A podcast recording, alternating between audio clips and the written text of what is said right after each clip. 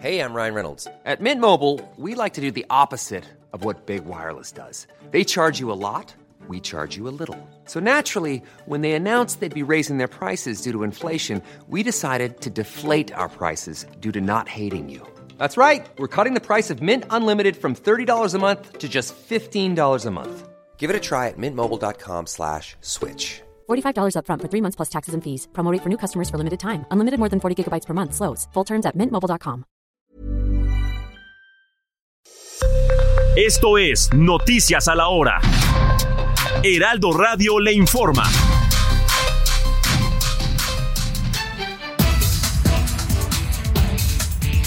11 de la mañana en punto, el huracán Hillary se debilitó a categoría 3 la mañana de este sábado en el Océano Pacífico, mientras ocasiona lluvias de muy fuertes a intensas en 11 estados de la República Mexicana. En este momento continúa con su desplazamiento hacia la península de Baja California.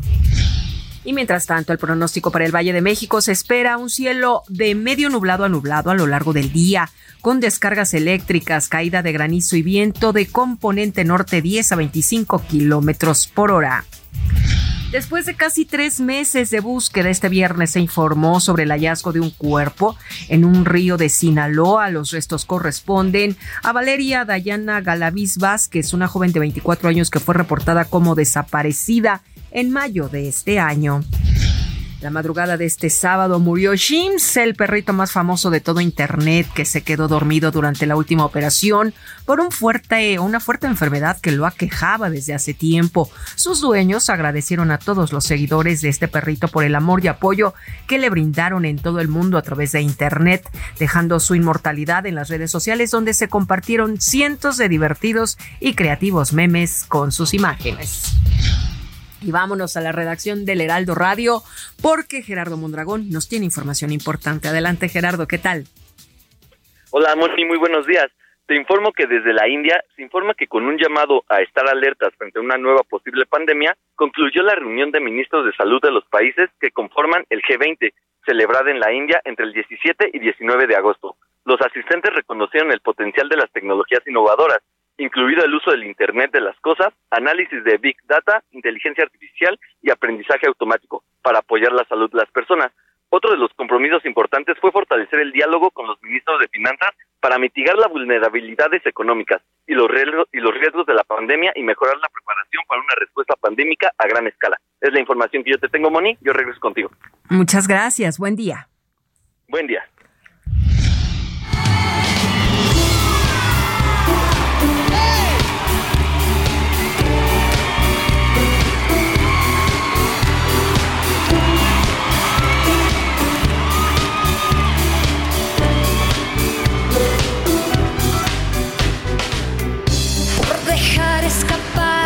Flans y Pandora se presentarán en la Arena Ciudad de México el próximo 27 de octubre a las 9 horas, a las 9 de la noche.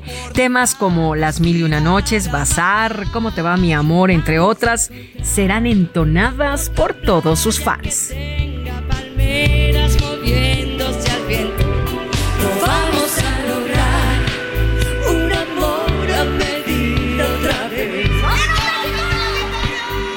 En este momento son las 11 de la mañana con 3 minutos, tiempo del centro de México. No se vayan a continuación su programa Dialogando con mis psicoanalistas. ¿Ya lista, mi querida doctora? Así es, mi querida Mónica. Muchas gracias. Gracias a ti. Vamos a escucharlos. Les saluda Mónica Reyes.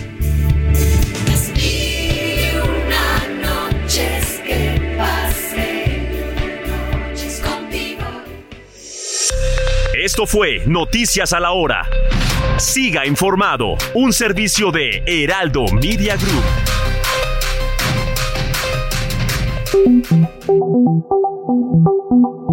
Dialogando con mis psicoanalistas. La doctora Ruth Axelrod, doctor Pepe Estrada y la doctora Rocío Arocha son especialistas comprometidos, profesionales que se interesan realmente en ti a través de El Heraldo Radio, un espacio personal, íntimo e incluyente. Dialogando con mis psicoanalistas. Comenzamos.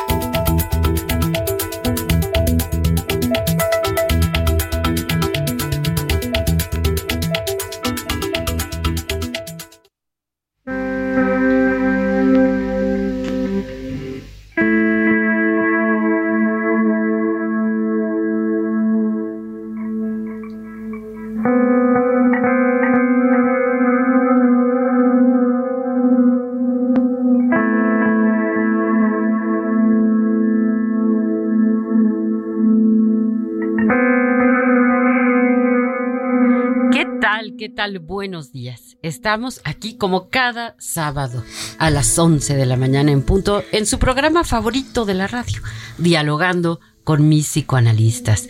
Soy Rocío Arocha y estoy aquí junto con mi amigo yo soy Pepe Estrada, es un placer estar con ustedes como cada sábado. Qué gusto, mi querida Rocío, estar el día de hoy eh, preparando este tema tan interesante que se va a poner sabroso y también en la grata compañía de nuestra querida amiga y colega, la doctora. Hola, soy Ruth Axelrod. Buenos días, Pepe. Buenos días, Rocío. Sí, espero que podamos llegar a un buen puerto porque este tema de la eh, reproducción asistida genera mucha controversia es muy importante, es un tema de salvación, pero también a veces de tragedia. Pero bueno, vamos a ver qué, qué nos dicen. Así es, así es. Vamos a disfrutar de este programa con este tema que sí es un tema complejo, pero mm, muy, muy importante. Les recuerdo algunas de nuestras frecuencias en La Laguna, 104.3 de FM, en Oaxaca, 97.7 de FM y en Tampico, 92.5 de FM. Muchos saludos con mucho cariño a Tampico. Yo ahí tengo unos amigos muy, muy, muy queridos. Se come delicioso además. Eh, así que saludos muy, muy especiales y bueno, pues comenzamos. ¿Tienes miedo de que tu hijo se convierta en un adulto insatisfecho? Este 14 de octubre en el Master Bebemundo vamos a darte las herramientas para que tu hijo se convierta en líder de su propia vida. Master Bebemundo 2023, niños felices, adultos líderes. En Papalote Museo del Niño, boletos a la venta en masterbebemundo.com. La reproducción asistida es una herramienta médica que ha cambiado la vida de millones de personas alrededor del mundo y que ha avanzado de manera notable en las últimas décadas. Aunque parezca extraño, no es tan reciente como se pudiera llegar a pensar, pues los primeros casos de reproducción asistida datan de 1776, cuando un médico británico ayudó a una pareja a concebir.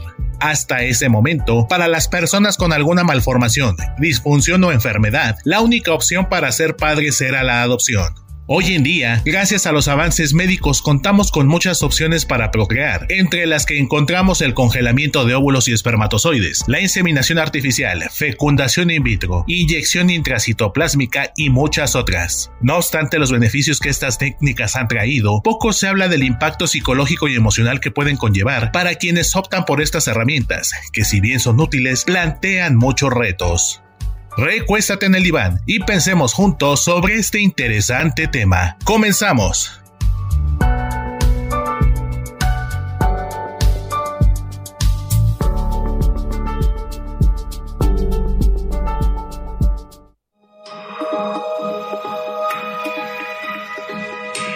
Sigue a la doctora Ruth Axelrod en Facebook e Instagram como Ruth Axelrod.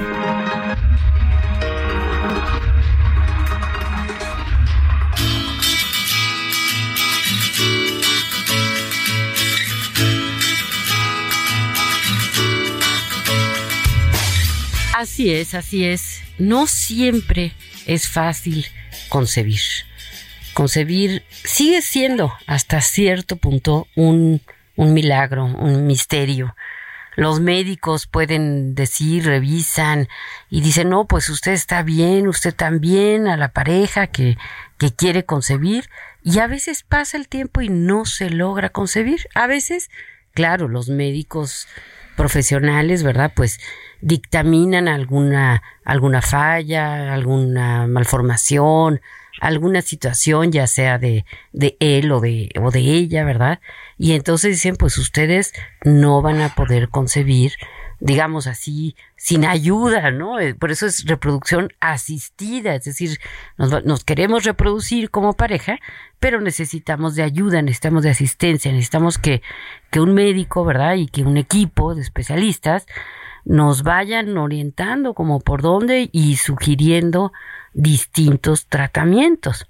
A veces funcionan a la primera, pero a veces no, a veces se intenta que una inseminación, que un in vitro, que un distintos eh, procedimientos, ¿no? Desde luego ahí los expertos son los los médicos y resulta que que no funciona luego luego, entonces se gasta dinero, esfuerzo, energía, eh, la ilusión de a lo mejor ya quedé embarazada, tengo muchas ganas de tener hijos, porque para llegar a la reproducción asistida, pues primero se intentó, ahora sí que sin ayuda, ¿no? Como la vía normalita, pues, y después, pues ya dice uno, no, pues no estoy logrando concebir, y entonces se pide ayuda, y a veces, pues es rápido, pero a veces es tardado, a veces no es tan doloroso, a veces es muy doloroso.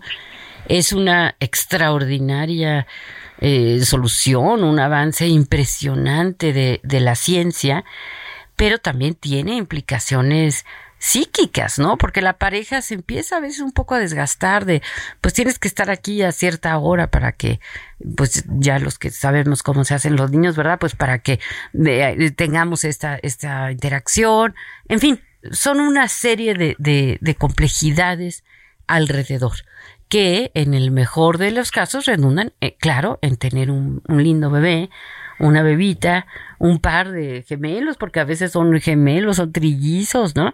Y esto va a traer a la familia y a la pareja pues una alegría inmensa.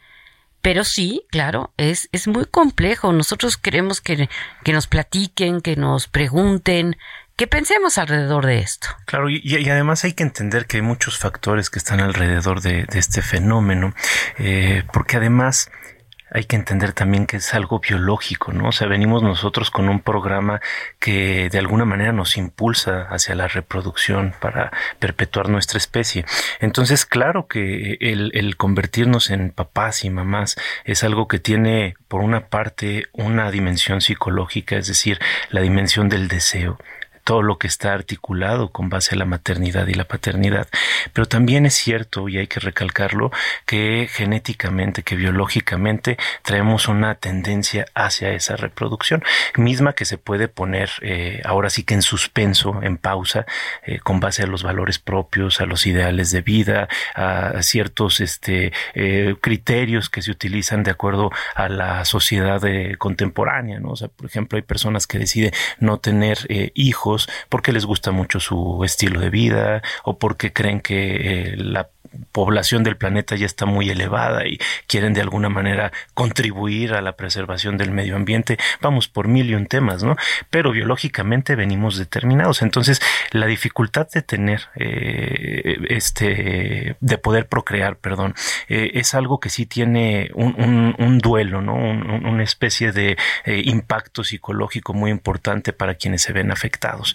Y aquí hay que aclarar que es algo que, pues, puede pasar en hombres, en mujeres. Claro. Y la mayor parte de los casos es eh, debido a la combinación de la pareja, es decir, 30% de los casos de infertilidad más o menos de, tienen su origen en, en, una dificultad por parte de la mujer, alrededor del 20 en el hombre y el 50% tienen que ver con los dos. Uh -huh. Entonces, obviamente parte de los retos psicológicos que esto trae, emocionales que esto trae, eh, es la integración, los roces que se van a dar en la pareja a partir Porque de este luego se echan culpas, ¿no? Eso es, es que es por tu culpa uh -huh. que no podemos tener hijos o es por tu culpa. Y eso, eso lo hace todavía más, más complicado. Claro. ¿Tú qué piensas, mi querida Ruth? Bueno, pienso que es un tema muy amplio, muy delicado. Quisiera que todos aquellos radioescuchas participaran desde donde ellos les parece cómodo eh, oír o, o, escribirnos, ¿no? Porque eh, pienso que el derecho a la maternidad y la paternidad es un derecho humano, pero claro, a veces la biología y la si, situación de pareja van a marcar que no es tan fácil y el creo que el manejo de la frustración y el, la sensación de devaluación que se tiene cuando uno no puede cumplir con este valor del que eh, la cultura nos está como invitando a participar porque claro hoy en día ser papás o no ser papás es una decisión pero si ya decidió la pareja que sí quieren eh, intentar un embarazo y resulta que a pesar de todo ese esfuerzo y todo ese deseo no se puede ese lugar de eh, del dolor psíquico, de, qué yo no puedo, por qué me está pasando a mí esta sensación de ser excluido de la cultura y de la civilización, o por qué me pasa esto, qué pasó conmigo y mi relación con mi Dios, ¿no? Porque por ahí muy discretamente tendríamos que pensar que también las ideas religiosas nos, nos avalan y nos llevan a ciertos lugares, ¿no? Y no poderlo llevar a cabo es muy difícil para los dos participantes de la pareja. Y claro, los médicos actuales son muy cuidadosos en marcar que es un ejercicio de dos, ¿no? En este 50%, ojalá estuviéramos todos, ¿no? Porque pareja necesita las dos partes para poder procrear. Y esta nueva alternativa que tenemos, no sé, quizás 50, 60, 100 años, en donde hay ciencia eh, bien entendida para poder elegir, ok, no vamos a tener un bebé por los métodos tradicionales de relaciones sexuales en la casa, tú y yo, sino que se van a extraer pues la célula femenina, la célula masculina y se van de alguna, de alguna forma a unir en un lugar alternativo donde haya calorcito, donde haya comidita, donde esté cuidado cada una de las células para que se lleve a cabo un embrión. Es increíble. O sea, yo yo creo que eh, eh, me acuerdo, ojalá que también la gente que nos esté escuchando se acuerde de Dolly, de, de, de cuando supimos que hubo una oveja en Escocia que fue capaz de ser clonada y no podíamos dejar de hablar del tema de lo que la humanidad estaba avanzando para este tipo de ejercicios de reproducción. Entonces necesitamos mucha conciencia, necesitamos mucho cariño al proceso de, desarrollo de eh, reproducción asistida, agradecimiento y mucha bioética para tomar decisiones adecuadas para la pareja. ¿No es así, Pepe Rocío? Claro, claro que, que, es así. Y también me parece importante señalar que a veces no es una pareja. Yo he tenido más de, de un caso, ¿no? De personas, mujeres en este, es las que yo he conocido, ¿no? Las que he tenido en, en consulta, ¿no? Que eh, por alguna razón no se casaron, no tienen pareja, no quieren tener una pareja y sin embargo quieren tener un hijo. Y entonces, bueno, pues acuden a, al hospital, ¿verdad? Al médico y ahí, eh, bueno, se hace una fertilización in vitro, ¿no? Y eh, pues ya ellas eh, pueden, eh, pueden procrear, ¿no? Pueden tener al, al bebé y, y no es necesariamente una pareja. Entonces tiene como, como muchas eh, aristas, muchos lugares por donde, por donde entender este tema de la reproducción asistida, que puede ser, insisto, una gran, gran eh, ayuda, una gran, gran solución. Pero esto que decías, Pepe, del duelo, ¿no? Primero se tiene que pasar por este duelo de por qué no eh, podemos concebir así, ahora sí que nada más, ¿no? Sino que por qué tenemos que, que necesitar de ayuda. Sí, y, es una herida narcisista terrible, ¿no? Porque obviamente empiezan a venir sobre la mente de quienes eh, padecen estas dificultades, estas ideas negativas respecto a su propia persona, ¿no? Como si hubiera algún defecto, como si se estuviera dañado, ¿no? Y como si de alguna manera estuviéramos fallando, ¿no? Porque también aquí hay que tomar en cuenta que eh, obviamente está en juego también el peso de los valores sociales, ¿no? O sea, eh, socialmente las niñas tienen que prepararse para ser mamás, ¿no? O eso es algo que hay que cuestionar constantemente. Igual los hombres tienen que prepararse para ser papás.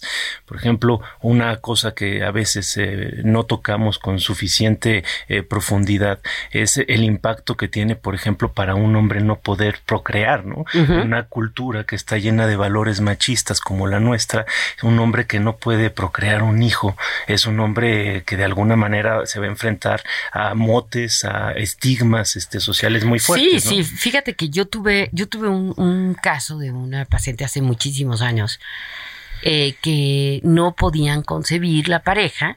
Y entonces ella, bueno, fue al médico y el médico dijo, no, señora, pues usted está bien, pero pues tengo que revisar a su marido, ¿no? Y la mamá le dijo, de ninguna manera le dices a tu marido, esto se queda en secreto porque se va a ofender de que se ponga en duda si él puede tener hijos o no. Y ella se quedó sin, sin hijos, ¿no? Nunca dijo nada. A mí me lo contó ya muy a toro pasado. Es decir, yo la conocí una señora de 80 años, hace 20 años, ¿no? Entonces, este, eh, así, así me lo, me lo platicó. O sea, triste y erróneamente se pone en duda su masculinidad, ¿no? Como se pone en duda la feminidad también, ¿no? Porque yo también me acuerdo de haber escuchado que cuando una mujer por ejemplo, le hacen una histerectomía, ¿no? Que le sacan la matriz, que la gente decía, ah, ya no sirve como mujer, ¿no? Como si la feminidad o la masculinidad estuviera puesta e-, en un órgano o en una capacidad reproductiva. Y, más allá de eso, ¿no? más allá de la masculinidad o la feminidad, el valor que tenemos como seres humanos, como personas, pareciera que sí se pone en jaque erróneamente, o sea, a todas luces, de una forma injusta, de una forma opresiva. Y bueno, son estos aspectos de, de los valores sociales que siempre hay que estar cuestionando y pensando, pues para poder hacer de esta sociedad algo más eh, comprensivo, este, algo más tolerante, algo más inclusivo, ¿no?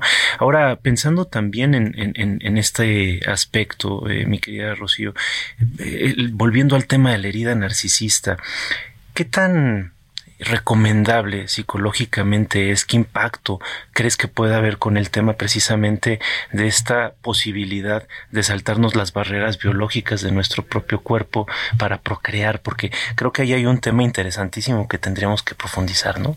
Absolutamente, ¿no? Hay personas que dicen estamos jugando a, a ser dioses, ¿no? Eh, eh, dando la vida. Eh, pues no por los medios eh, naturales, ¿no? Y, y todavía pienso más allá, ¿no? La clasificación que actualmente se está haciendo, ¿no? Yo ya he tenido más de tres casos en donde, eh, pues, eh, fertilizan, ya están los, los embriones, ¿verdad? Y los van separando y dicen, pues este es niño, este es niña, este genéticamente eh, está con mejores condiciones que este otro, se congelan una parte de los embriones que, que se han fertilizado. Entonces ahí entran temas de lo que se llama bioética, ¿no? La ética de la vida.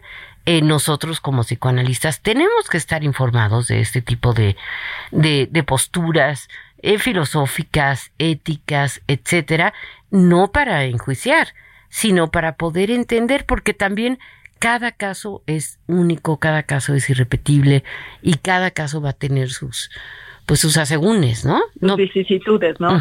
Exacto, Ruth, sí. Y también, también creo que sería importante retomar que toda esta circunstancia emocional de tensión, de angustia que sufre la pareja, que sufre él, que sufre ella, de la cuestión del secreto, de esta sensación de ser como imperfectos o, o estar defectuosos, ¿no?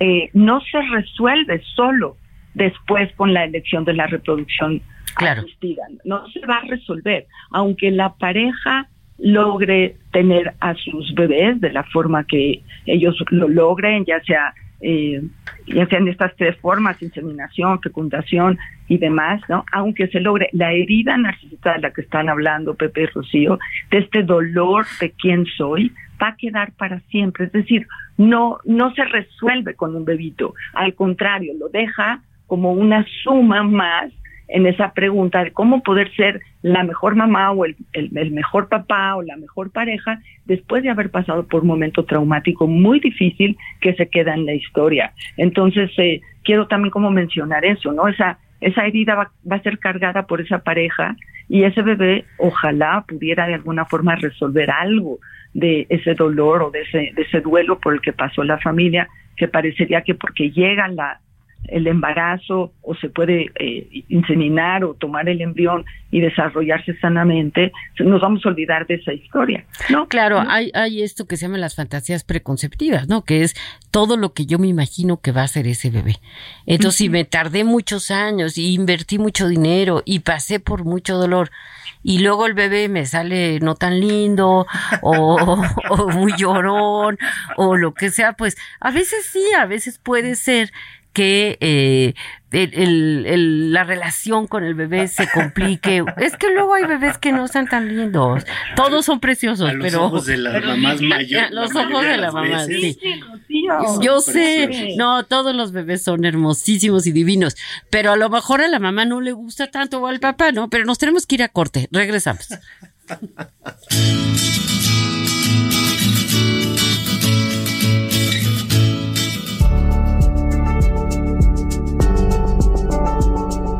El apoyo del psicólogo a los pacientes de tratamientos de reproducción asistida se traduce en una menor tasa de abandono de los tratamientos y una mayor tasa de embarazos y nacidos frente a los pacientes y las parejas que siguen la atención médica de rutina sin ningún tipo de intervención psicológica.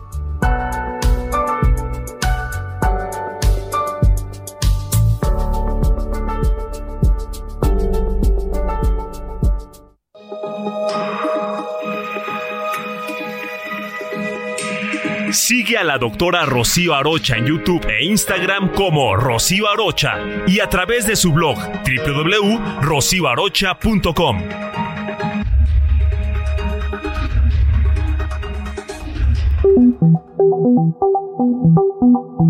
Los doctores Ruth Axelrod, Pepe Estrada y Rocío Arocha continúan en un momento en Dialogando con mis psicoanalistas.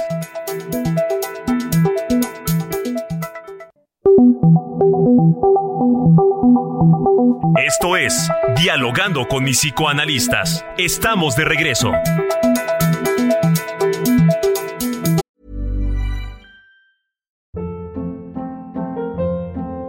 Hold up. What was that? Boring. No flavor. That was as bad as those leftovers you ate all week. Kiki Palmer here, and it's time to say hello to something fresh and guilt-free. Hello Fresh. Jazz up dinner with pecan-crusted chicken or garlic butter shrimp scampi. Now that's music to my mouth. Hello Fresh. Let's get this dinner party started. Discover all the delicious possibilities at hellofresh.com.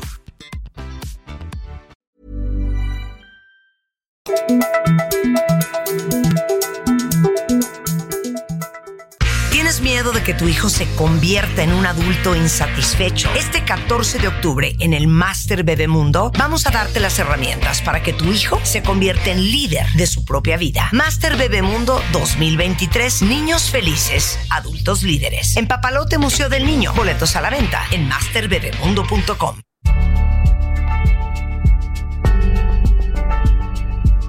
Se ha comprobado que el apoyo psicológico durante cualquier tratamiento de fertilidad puede resultar de gran ayuda para la pareja, ya que puede aliviar la sensación de presión hacia las mujeres por el hecho de no lograr embarazarse, además de resolver las dudas más íntimas y lidiar con los efectos de la medicación.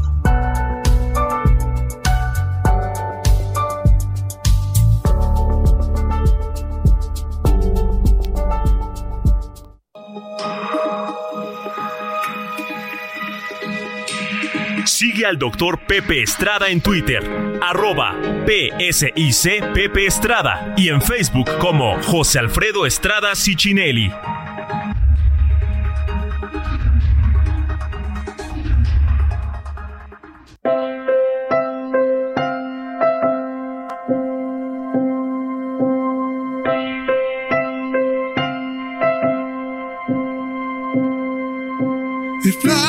Catch a star for you, I swear I'd steal them all tonight to make your every wish come true. Your every dream for all your life. But that's not how the story goes. ¿Qué tal? Estamos de regreso en este nuestro programa favorito de la radio. Como cada sábado, en la grata compañía de mis queridas amigas psicoanalistas, la doctora Rocío Arocha y la doctora Ruth Axelrod. Yo soy Pepe Estrada y junto a todos ustedes, nuestros radioescuchas que fielmente cada sábado nos escuchan y nos permiten entrar a sus hogares, a sus trabajos, a sus automóviles o donde quiera que sea que estén escuchando el Heraldo Radio, se han vuelto parte de esta gran familia. El día de hoy estamos hablando de un tema bastante interesante, eh, un tema muy actual que es la reproducción asistida. Estamos escuchando esta fabulosa canción de Michael Bolton que se llama Fathers and Daughters. Y bueno, al inicio del programa también tuvimos una canción espectacular de un, eh, ahora sí que hallazgo eh, jazzístico que acabo de hacer recientemente, un alemán, un saxofonista brillante llamado Peter Brodsman, que lamentablemente acaba de fallecer hace un par de meses. La canción se llama This World's Love. Vale mucho la pena eh, clavarse a escuchar a este gran artista. Y yo me quedé con la espinita de este tema que estaba eh, rozando mi querida Ruth al principio de, de, de, este programa en el primer bloque, que es eh, justo todas las expectativas que se ponen sobre los bebés eh, derivados de la reproducción asistida. Porque de por sí un bebé es ya un precipitado de, de, fantasías, de deseos, este, no solo de mamá y de papá, sino sino incluso transgeneracionales, o sea, nuestros eh, padres, eh, es decir, los abuelos de este eh, nuevo eh, bebé, ya están poniendo ahí una serie de, de, ideales, de fantasías, de temores, de deseos, que se unen a los de los papás, que se unen este, eh, con todo este imaginario eh, colectivo y que de alguna manera va a ir normando eh, el carácter de, del bebé, ¿no? Entonces, cuando se pasa por una dificultad eh, mayor o menor para procrear. Obviamente el producto de, esa procreación eh, pues es un, es un producto muy preciado, ¿no? Es un bebé sobre el cual se ponen muchísimas expectativas y que a veces eh, tratamos de resolver muchos temas a partir de esto. Y ojo, ese es uno de los temas que debemos de tener mucho más cuidado. Yo creo que ese es uno de los retos más grandes de la reproducción asistida, porque ok, gracias a los avances de la ciencia, podemos hacer esta fertilización in vitro si queremos, este se implanta el embrión, eh, llega, llega a término, este nace sanito y, precioso el bebé, este no, no feito como, como mencionábamos al inicio del programa, este muy bonito y entonces ya está todo arreglado, pues no, porque evidentemente tenemos que estar conscientes de que para que ese bebé crezca y se convierta en una mujer o en un hombre eh, completo, pleno, sano, pues necesitamos cuidar preservar su propia esencia y tener muy en cuenta que a veces nuestras expectativas pueden hacer mucho daño, ¿no? Así es, estamos esperando. A, lo que lo que queremos decir con esto de las fantasías preconceptivas es Rocío, te oigo, te oigo lejos. Ah, ya, a ver, ¿estaré así mejor? No, hay algo. No. Ah, ah, aquí no, si, nos escuchas, tú, eh, Ruth, si quieres retomar, porque parece que el micrófono de Rocío está teniendo un problema, pero... Creo que esta parte de, de, lo que nosotros esperamos de un bebé o cuando nacimos nosotros lo que esperaron de nosotros, de alguna forma son las fuerzas culturales que nos van a formatear a nosotros y a todos, o sea, nadie se escapa de esto, ¿no? Lo que estamos tratando de mencionar o, o, poner como en una lupa es que eh, la paternidad, la maternidad, esta decisión de procreación conlleva una gran responsabilidad, porque eh, el bebé no puede hacer por los papás, el bebé puede hacer por él mismo, el bebé puede llegar a ser líder de su propia vida. Estábamos oyendo hace rato eh, en los momentos de, de entre un en un momento entre nosotros y, y, el primer bloque que hay un montonal de información y entre ellos parece ser que hay un ejercicio en donde invitan a los niños a ser líderes de su propia vida, ¿no? Efectivamente, sí, los, los bebés tienen que crecer y ver por ellos mismos y los papás tienen que seguir viendo por ellos mismos también. Es decir, no se resuelve la vida a través de la maternidad, se resuelve un proyecto, se resuelve un deseo, se resuelve una relación con la pareja, ¿no? Se, se, se, se le regala a los abuelos y a los papás a lo que uno podía o no podía hacer, ¿no? Pero los papás tienen que seguir creciendo, los papás tienen que seguir elaborando, tienen que seguir manejando este narcisismo, ya sea que pudo rescatarse a través de la reproducción o no, porque a veces esta cosa de quién tiene la culpa, hay que ser muy cuidadoso, se carga por mucho tiempo y a veces eso genera mucha rabia y agresión contra la pareja. Entonces el reto sería poder mantener bonita a la pareja para poder criar a este bebé y darle la idea al bebé de que tiene derecho a su propia vida, que no va a resolver las angustias que traen los papás o algo así, ¿no, Rocío? Así es, así es, Ruth. Eh, eh, justo eh, quería yo explicar un poquito más a fondo porque a veces estos términos que son muy propios del lenguaje psicoanalítico no son tan accesibles, ¿no? Entonces dice uno fantasías preconceptivas, pues ¿qué es eso? Bueno, es todos los seres humanos o la mayoría, pues así que desde que somos niñitos estamos pensando cuando tenga un hijo, ¿no? Yo recuerdo alguna vez algún hijo mío que decía, tendría ocho años, cuando yo tenga un hijo, si no le gustan los perros, no lo voy a querer, ¿no? Y, y vaya, tenía ocho años, todavía ni siquiera estaba en posibilidades de tener un hijo, ¿no? Pero uno va imaginándose al hijo, uno va pensando cómo va a ser el hijo, uno va pensando, yo quiero tener eh, puros hombres, puras mujeres, quiero una niña, en fin. Ahora, cuando ya se establece como pareja y se empieza a buscar, digamos, ¿no? Tener un bebé, pues todavía las fantasías se hacen más grandes, ¿no? Ojalá que sea niño, ojalá que sea niña, quiero que salga idéntico a mí, que no se parezca a mi suegra, en fin, ¿no? Una serie de, de, ideas, no, ideas que las personas tenemos, ¿no? Ahí, es cuando salen feitos los bebés, luego, ¿o qué, luego, amiga? no, o luego, ¿qué tal cuando está feo el bebé? Van al hospital y dicen, ay, salió a la familia de él, o salió a la familia de ella, ¿no? Sí, es la verdad. Pero, pero bueno, el punto es que uno va imaginándose cómo va a ser este bebé. Ahora, no quedo embarazada. Eh, lo vuelvo a intentar no quedo, pasa otra vez, voy con el ginecólogo, me dice, no, señora, espérese, mm, casi siempre dejan un año, ¿no? Intente un año y luego vemos. Ya pasó un año y no, no quedo embarazada. Y entonces, no, pues que vamos a ver el tratamiento. Entonces, esta fantasía, esta expectativa de cómo va a ser ese bebé, se hace mayor, se hace diferente. Ya no es nada más los primeros nueve meses, ¿no? Sino son los nueve meses que no me embaracé, más el tiempo que me dejó el doctor esperando, más el, el dinero que invertí. Entonces, de verdad espero que ese bebé sea una maravilla. Y yo no digo que no todos los bebés sean una maravilla, pero puede ser que ese bebé pues bueno. diferente, diferente a lo que esperábamos, ¿no, Rocío? Exacto, diferente a lo que esperábamos. Diferente a la expectativa. Exacto, exacto, muy, muy prudente, Ruth. Entonces, si es diferente a lo que yo esperaba, puede que no me caiga tan bien, puede que me sienta defraudada o defraudado, le puede pasar desde luego a la mamá o al papá, ¿no?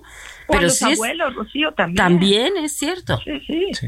Lo, justo, justo este punto es bien importante porque digo, nosotros siempre estamos esperando lo, mejor, ¿no? De nuevo, hay muchas expectativas sobre, sobre el bebé, pero puede llegar a suceder que este bebé eh, nos recuerde a algo, ¿no? A algo que no nos agrada.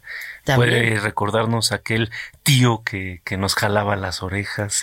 O, a veces pasa cuando una mujer, por ejemplo, se divorcia o se separa y uno de los hijos se parece al papá y esa mujer odia al papá entonces ya no quiere tanto a ese hijo o inconscientemente eh, lo rechaza. Claro. Porque le está recordando la cara de ese hombre que, le hizo daño. No seas como tu papá, ¿no? Y, y bueno, qué, qué, reto para el bebé, porque justamente lo que quiere ese bebé que se va convirtiendo poco a poco en niño es parecerse a papá o a mamá. Y entonces, qué duro, porque entramos en este aspecto que linda, ¿no? Este que roza un poco la categoría de la alienación parental, ¿no? Que es, hacerle daño a la imagen de eh, la pareja eh, progenitora a través de los hijos, ¿no? Y, y, eso para los hijos es un daño irreversible y tremendo, porque estamos quitándole un punto de apoyo para su estructuración psíquica. Entonces, sí hay, hay que tener mucho, mucho cuidado con esto. Ahora, eh, también uno de los, de los aspectos que, creo que valen mucho la pena tocar es, pues, todo el peso que hay a partir de ciertas religiones, ¿no? Sobre, sobre la procreación. Eh, por ejemplo, en la religión católica, en el judaísmo, en el islam, son religiones que están de alguna manera eh, fomentando la procreación como una especie de mandato divino, ¿no? Yo todavía recuerdo cuando me casé, este, el padrecito me, me dijo que no me podría negar a la procreación o sea, no importa ah, si quieres o no quieres, el chiste es no te puedes negar a la procreación, ¿no? Y entonces, imagínate con toda esta carga qué sucede, ¿no? Cuando de plano. Bueno, eh, es que uno piensa, por ejemplo, en las esposas de, de Enrique VIII, ¿no? En Inglaterra, que tenían una niña y había que tener un hombre por fuerza para que fuera el heredero del trono y entonces no puedes darme un hijo, pues entonces te voy a, encerrar en una, en una torre, ¿no? O te voy a, a, mandar matar. o te voy a poner, te voy a Exacto. chicas extras. Entonces también ahora, también ahora pasa eso, ¿eh? Pasa, yo, no, no, de verdad, yo tengo una persona que conozco que tiene dos niñas y su marido a fuerza quiere el hombrecito para heredarle la empresa familiar. Y entonces la presiona y aunque pudiera concebir de un modo natural, van a recurrir a la reproducción asistida para que sea niño, para que sea el heredero del trono. Pero tenemos mensajes de voz, vamos a escucharlos. Hola, soy Susan, me dedico a la farmacia, tengo 40 años de experiencia. ¿Qué opino de la fertilidad asistida? Que es una oportunidad para las personas que no, no pueden este, tener bebés. Yo conozco a una pareja que sufrieron mucho por lo mismo y pues no, no, no se pudo realizar su sueño, ser padres. Y ahorita en la actualidad ya la tecnología está muy avanzada que ya puede ser realidad todo lo que quieran.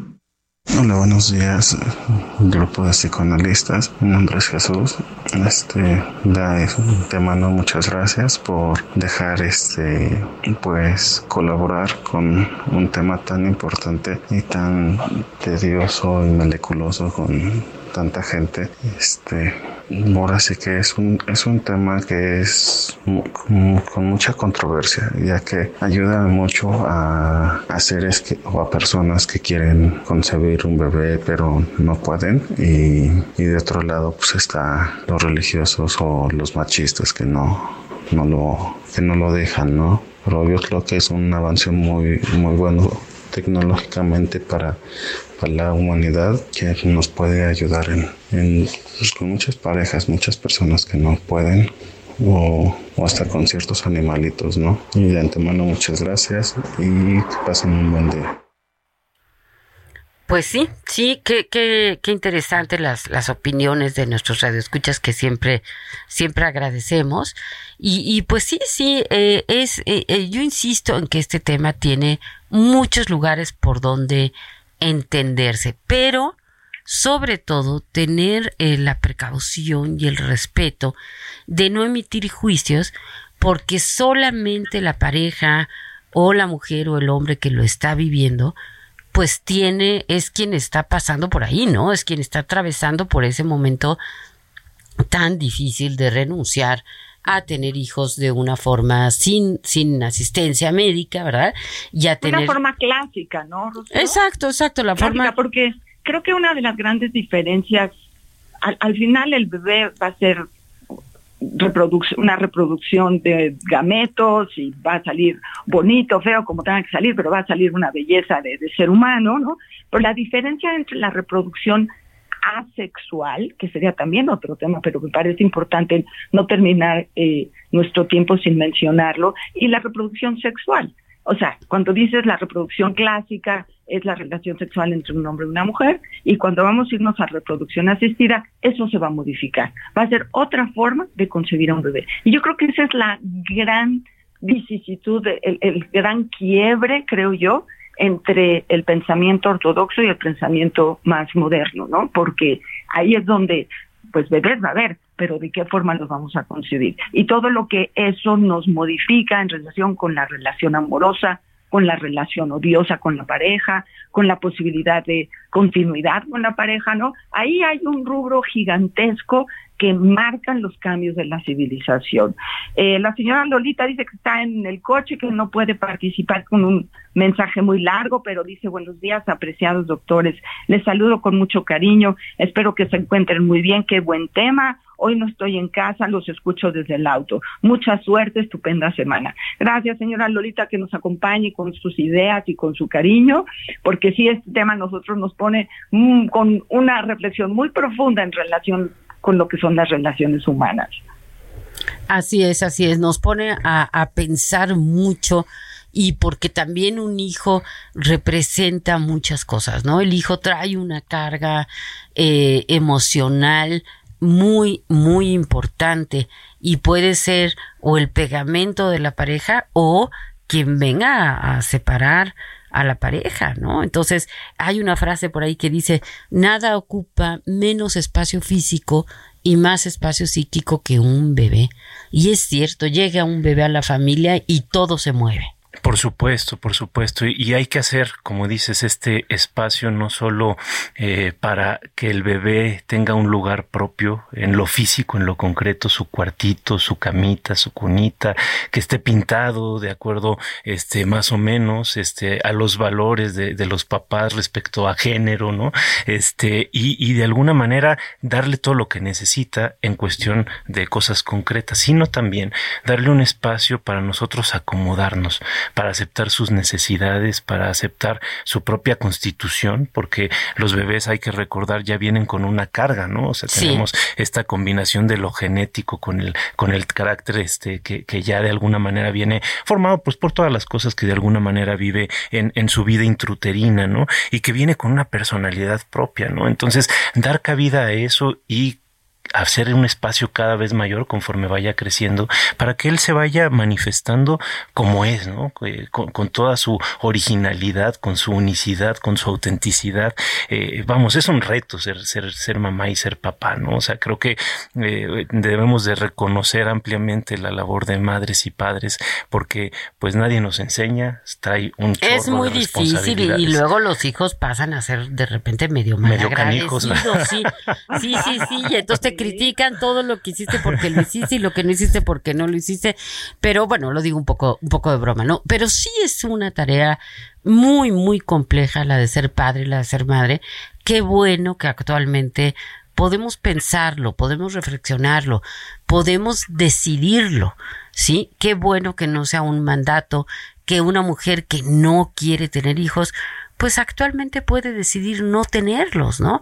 Porque en otros tiempos pues era lo tienes porque lo tienes porque no había ni siquiera un método eh, anticonceptivo y entonces mujeres tenían que tener seis, siete, ocho, doce hijos y pues acababan ahí el cuerpo, la vida, el dinero, etcétera, ¿no? El mismísimo Freud, pues sí, en algún momento dado escribe, ¿verdad? Que ya ya no quiere tener tanto hijo, ¿no? Porque, porque tener cada hijo es, es una responsabilidad muy grande. Bueno, ojalá, pero ojalá todo fuera así, Rocío, porque hay, hay familias y hay estructuras donde vienen simplemente como natural de la interacción entre los padres, ¿no?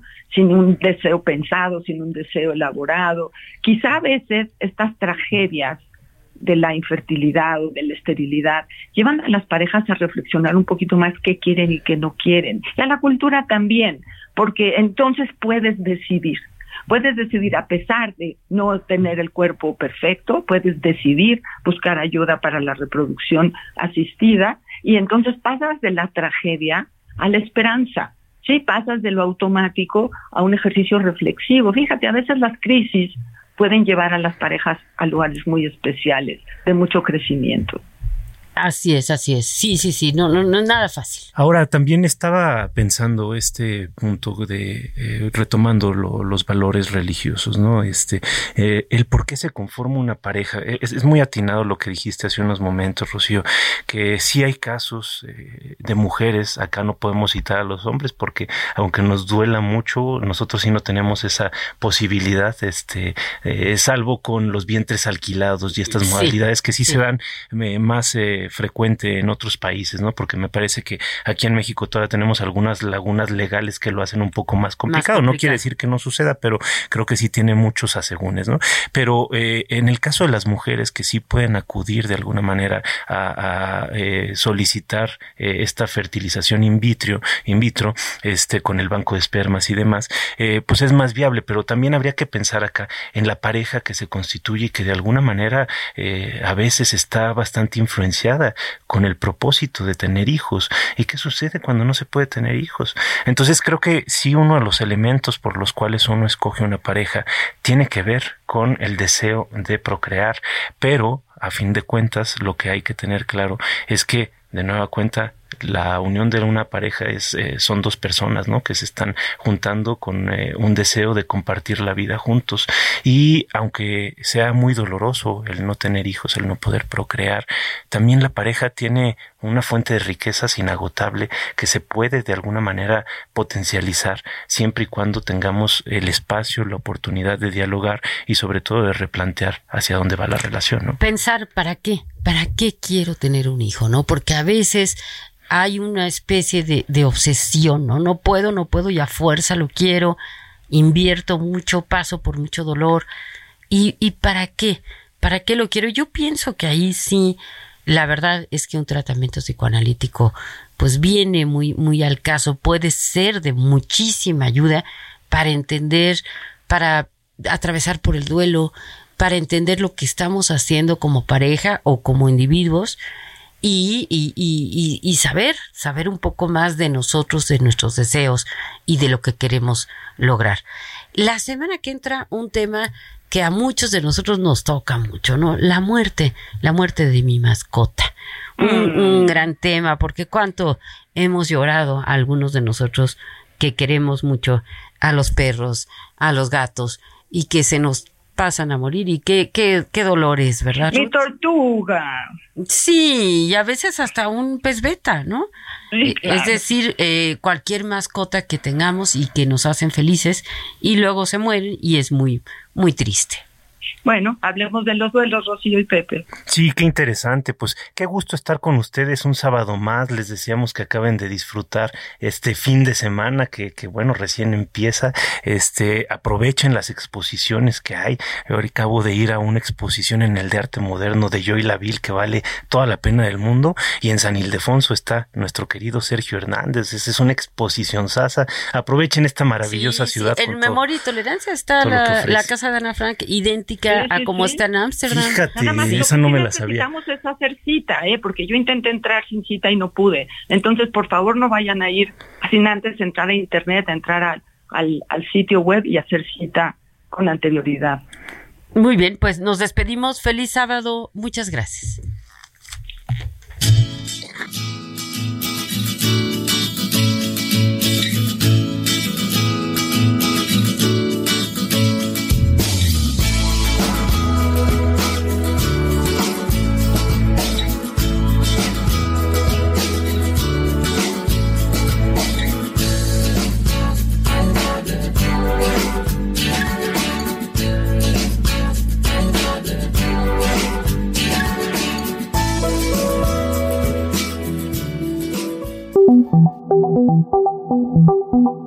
Dialogando con mis psicoanalistas. Un diálogo personal, íntimo e incluyente.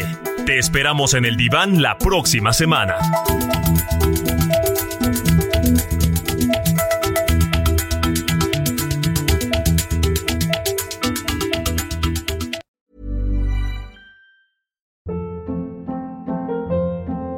Hold up. What was that? Boring. No flavor. That was as bad as those leftovers you ate all week. Kiki Palmer here, and it's time to say hello to something fresh and guilt-free. Hello Fresh. Jazz up dinner with pecan-crusted chicken or garlic butter shrimp scampi. Now that's music to my mouth. Hello Fresh. Let's get this dinner party started. Discover all the delicious possibilities at hellofresh.com.